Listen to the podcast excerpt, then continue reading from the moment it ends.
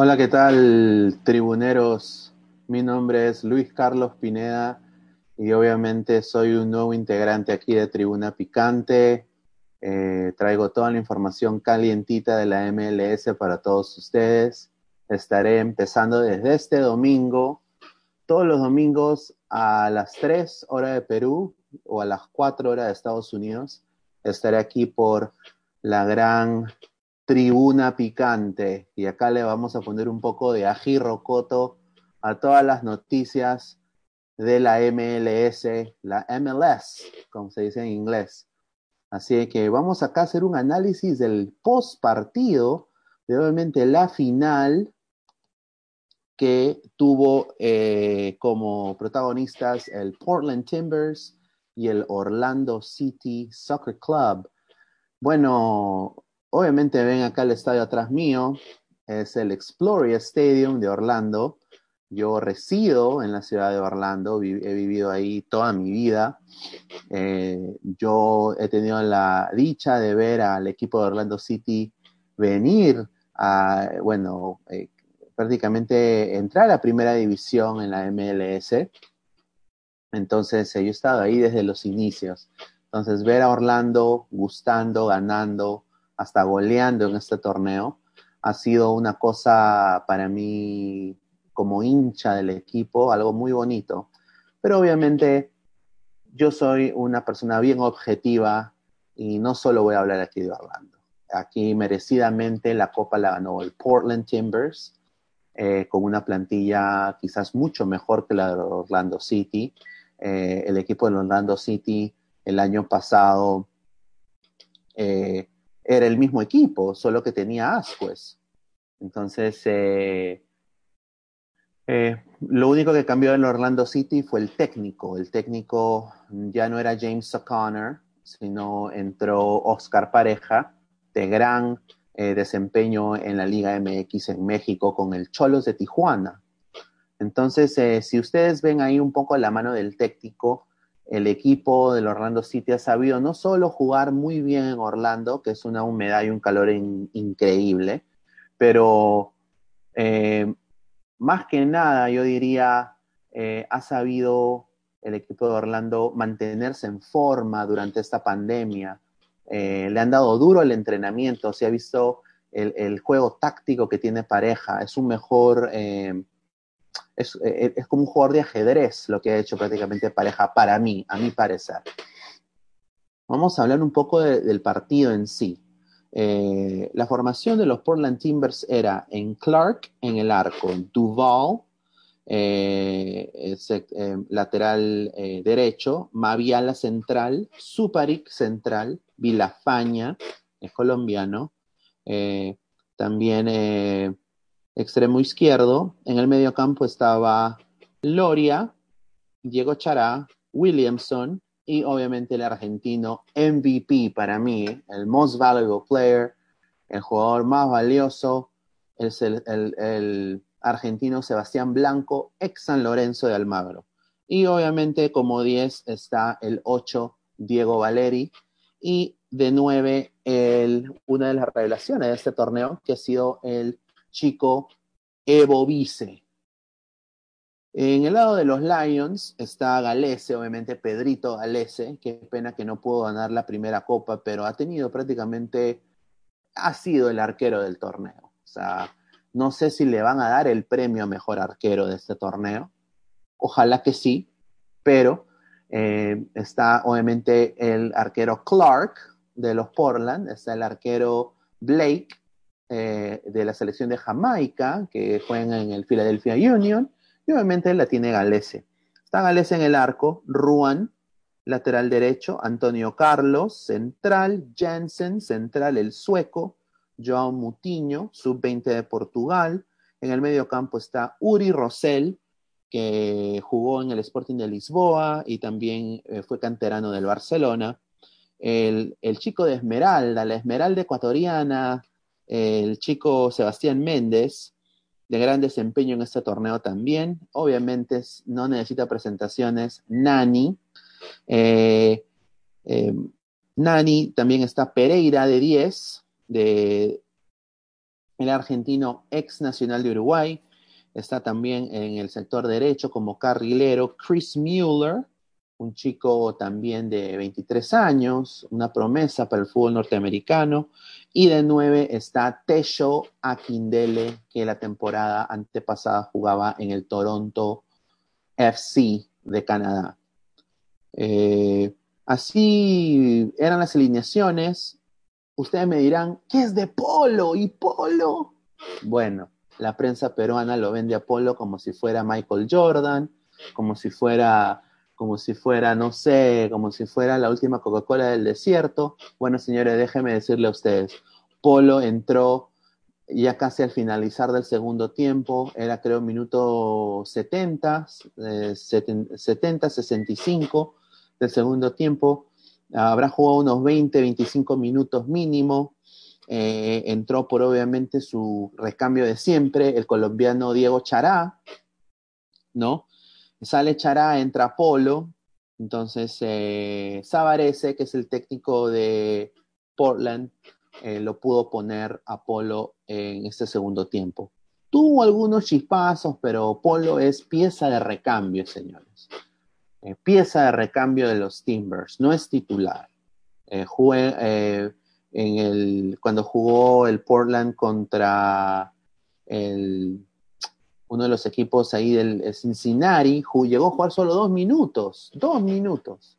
Así que, y después obviamente hizo el golazo hizo el golazo y de ahí el, partido después de ese golazo jugó 35 minutos. Así que Sabarese ahí le estaba dando un poquito de tiempo a Polo para que se adapte.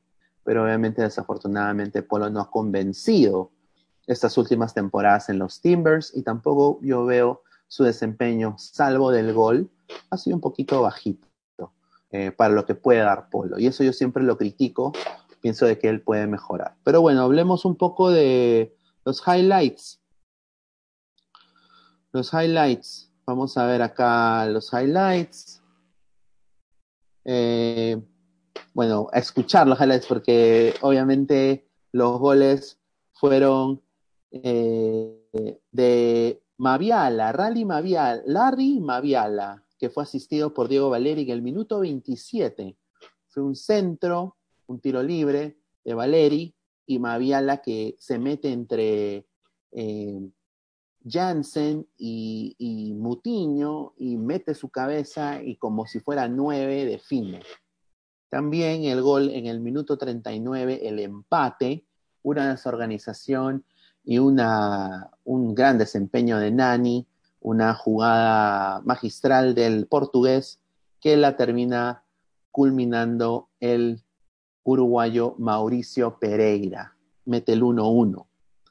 Eh, y bueno, en el minuto 66, ya a punto de entrar Polo, ya a punto de entrar Polo, creo que Polo habrá tenido un minuto en el partido ahí, entra Dari, eh, bueno, eh, fue un, despelote, fue un zurdazo de Williamson eh, que rebota en Jeremy, o bueno, que recoge Jeremy Obavice, y Obavice eh, dispara y el rebote le cae al, Darío Suparic, eh, central de los Timbers, y él prácticamente la mete de rebote, o sea, un gol champú, como se dice en Perú, un gol champú. Así que eso fue. Fue un partido muy friccionado, sobre todo los Timbers se quejaron mucho del árbitro, al igual que el Orlando City se quejó mucho del árbitro. Eh, Larry Maviala, tarjeta amarilla. Hubieron una, dos, tres, cuatro, cinco, siete tarjetas amarillas. No hubo ninguna roja. Pero, por ejemplo, eh, Orlando tuvo cuatro tarjetas amarillas, mientras que Portland tuvo tres.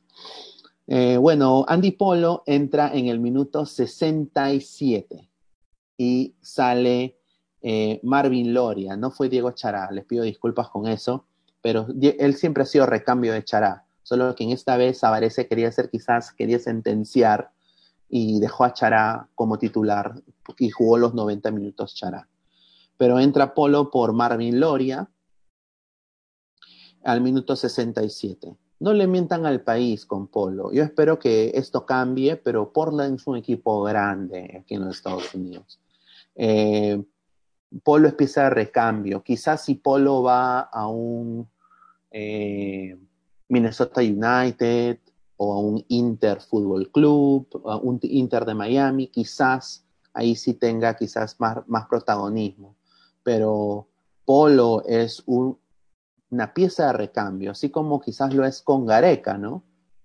Eh, te puede solucionar un partido así con esos golazos, esos chispazos de gol, pero si tú le das la pelota otra vez a Polo para que te la vuelva a hacer, no la vuelve a hacer. Así que esa es la verdad. Hay que sincerarse. Pero bueno. Eh, eso fue el partido. Eh, Portland ganó merecidamente. Eh, a mi parecer, la historia, la camiseta pesó más. Hubo descoordinaciones. Pereira también se, se, perdió un gol. Müller también se perdió un gol. entonces, goles que no haces, te los hacen. Eh, Portland supo aprovechar eh, las descoordinaciones de la defensa de Orlando y encajó dos muy buenos goles. Yo como hincha de Orlando eh, estoy apenado, obviamente, porque ha perdido Orlando, pero bueno, hay que ser objetivos aquí. Portland merecidamente ganó. ¿Qué va a suceder? Bueno, Portland, al ganar este torneo, se ha eh, ha agarrado un cupo para la Conca Champions, para, el torneo eh, de la Conca Champions, que es como la Copa Libertadores para la CONCACAF. Y bueno, eh, ahora Portland va directamente a la Conca Champions. Y bueno, ahí ya se verá en el sorteo de la Conca Champions qué equipos le tocan, ¿no? muy probable le toque equipos de la Liga MX, le toque equipos de Costa Rica, equipos de Honduras, y muy probable de que haga un buen papel, porque honestamente si lo pones tú en papel, tiene un equipo competitivo para pelearle quizás a un eh, eh, quizás a un eh, Toluca o a un Chivas ahora que está en proceso de, remodelación de jugadores, de, usar la cantera. Entonces puede quizás darle pelea, no los veo ganando la Conca Champions, pero pienso de que sí sería un buen paso. Ahora, ¿qué le viene a Orlando? Eso es lo que puede suceder con Orlando. Orlando eh, le pueden pasar dos cosas. Esto puede ser un boost, o sea, una inyección anímica al equipo de los Lions, al equipo morado, eh, y Orlando puede llegar a los playoffs de la Copa MLS para ganar la Copa y coronar al campeón de la Liga de los Estados Unidos, que se jugará la final el día 14 de diciembre. Entonces, Orlando ya lleva cinco años en la Major League Soccer.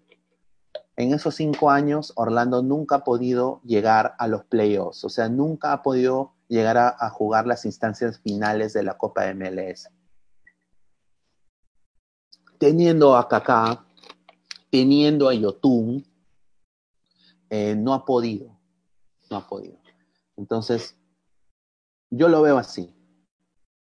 Si yo soy Oscar Pareja, yo les digo a los muchachos de que esto se alimenten de, este, de esta derrota y que lleve y que ese ímpetu, esa ganas, esa garra que han puesto en este torneo, la lleven y la y, hagan un gran trabajo y Orlando pueda llegar a los playoffs y se juegue un torneo así como el que han visto ahora, todos contra todos. Y ahí quizás Orlando tenga una oportunidad para llegar a, una semifinal o unos cuartos de final de la Copa de MLS. O eso también puede sepultar a Orlando anímicamente, desafortunadamente. Orlando viene de perder muchos partidos la temporada pasada, de ser uno de los equipos más bajitos en rendimiento, de ser uno de los equipos con más lesiones, pero obviamente estamos viendo ahora un cambio de guardia, un cambio de técnico, un técnico que es más sabido en hacer los cambios, que tiene calle, que ha, hecho que el preparador físico de los Lions era también preparador físico de Venezuela, de la selección de venezolana de fútbol. Entonces, un, eh, gente de selección que sabe tratar al jugador internacional y no solo al jugador latino. Entonces, hablan el idioma. La anterior guardia era, era un chico escocés, eh, James O'Connor, eh, que no sabía mucho, quizás de cómo tratar a, un yotun o cómo tratar un ascues, cómo hablarle al jugador, cómo motivar al jugador en su idioma. Entonces yo veo Orlando eh, que también esto lo puede bajonear. O sea, si Orlando quiere, esto lo tira para arriba. Pero si Orlando también no pone de sí, lo puede tirar como avión en picada para abajo.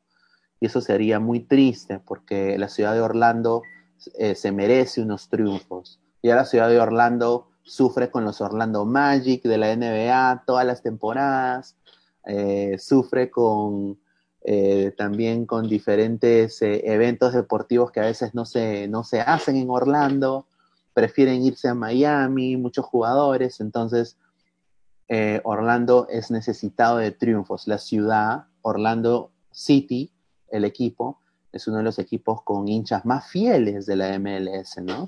Que siempre van a apoyar, siempre en compar el merchandising, siempre están ahí apoyando a su equipo. Entonces, eh, yo espero de que esto anime a Orlando City a quizás llegar a los playoffs de la Copa MLS para coronar al campeón de los Estados Unidos. Eh, pero va a tener un largo camino. Ahora, ¿qué viene más adelante? El día de mañana se juega el primer partido eh, con público post-COVID van a, van a haber 5.110 espectadores. En el Toyota Stadium va a jugar el FC Dallas contra el, ah, ¿cómo se llama este equipo? El equipo recién ascendido, el equipo de Johnny Cash, del, eh, cantante de música country, eh, música americana, regional americana, Johnny Cash de Nashville, Nashville FC, Nashville Football Club. Eh, equipo recién ascendido. Van a jugar los dos. Los dos no pudieron jugar este torneo MLS is Back, dado obviamente, eh, el COVID-19. Y hubieron muchos jugadores con COVID, entonces decidieron no participar en este torneo. Entonces, eso no les quita nada. Obviamente, ellos están respetando los protocolos del centro del gobierno, están eh, cumpliendo con todos los protocolos como equipos serios que son, no como en otros países, ustedes ya saben, ¿no? La lozanada, la lozanada, pero bueno, eh, van a jugar 5.110 espectadores, van a estar en el Toyota Stadium alentando a seis pies de distancia cada uno con sus mascarillas requeridas por ley eh, ahí apoyando al FC Dallas y también al Nashville FC recién ascendido. Después de eso, cada equipo de la MLS eh, van a jugar seis partidos cada uno, tres de visita y tres en casa. Entonces a Orlando le van a tocar, dependiendo de su fixture, tres partidos de visita y tres partidos en casa. Ahora, ¿podrá Orlando o podrá otros equipos entrar en racha para ganar y pasar a los playoffs. Quizás Orlando sí pueda porque ya entra en ritmo y está, obviamente ya llegado a instancias finales, pero van a haber equipos de que va a ser muy difícil, ¿no? O sea, como el New York City, por ejemplo, yo no los veo a ellos ganando muchos partidos, el equipo de Callens, eh, el DC United también, ¿no? Que sorprendió que no dio la talla en ese torneo, el equipo de Flores, pero yo los veo llegando lejos quizás en, esta, cuando se reinicie la temporada regular. Ahora, hablando de Flores, yo espero que a Flores le vaya mejor. No ha sido su mejor presentación de Flores. Flores, señores, entró para ser jugador franquicia del DC United estar en todos los afiches, en todas las portadas, en todos los programas de televisión. ¿Por qué? Reemplazando no a ningún pelele, ha, ha, reemplazado a Wayne Rooney, señores, a Wayne Rooney. Entonces es un orgullo como peruano que él obviamente se ponga en los zapatos también de Rooney, que ha hecho una gran temporada en el DC United, fue goleador del equipo. Entonces el DC United ha confiado mucho en Flores, siendo jugador de selección, metiendo goles importantes, yendo al Mundial. Entonces ellos esperan mucho de él. No ha dado la talla, se le ha visto fuera de forma, pero bueno, espero que eso cambie. Espero que ver él a sus dos compatriotas en una final lo haya motivado para él salir de este hoyo, ¿no? Porque si no sale de este hoyo, va a terminar como Polo, ¿no? O va a terminar como Marcos López, ¿no? Que está jugando en la segunda división de Estados Unidos, en el Reno FC. Reno, de, de Frozen, ¿no? Así que imagínense, señores.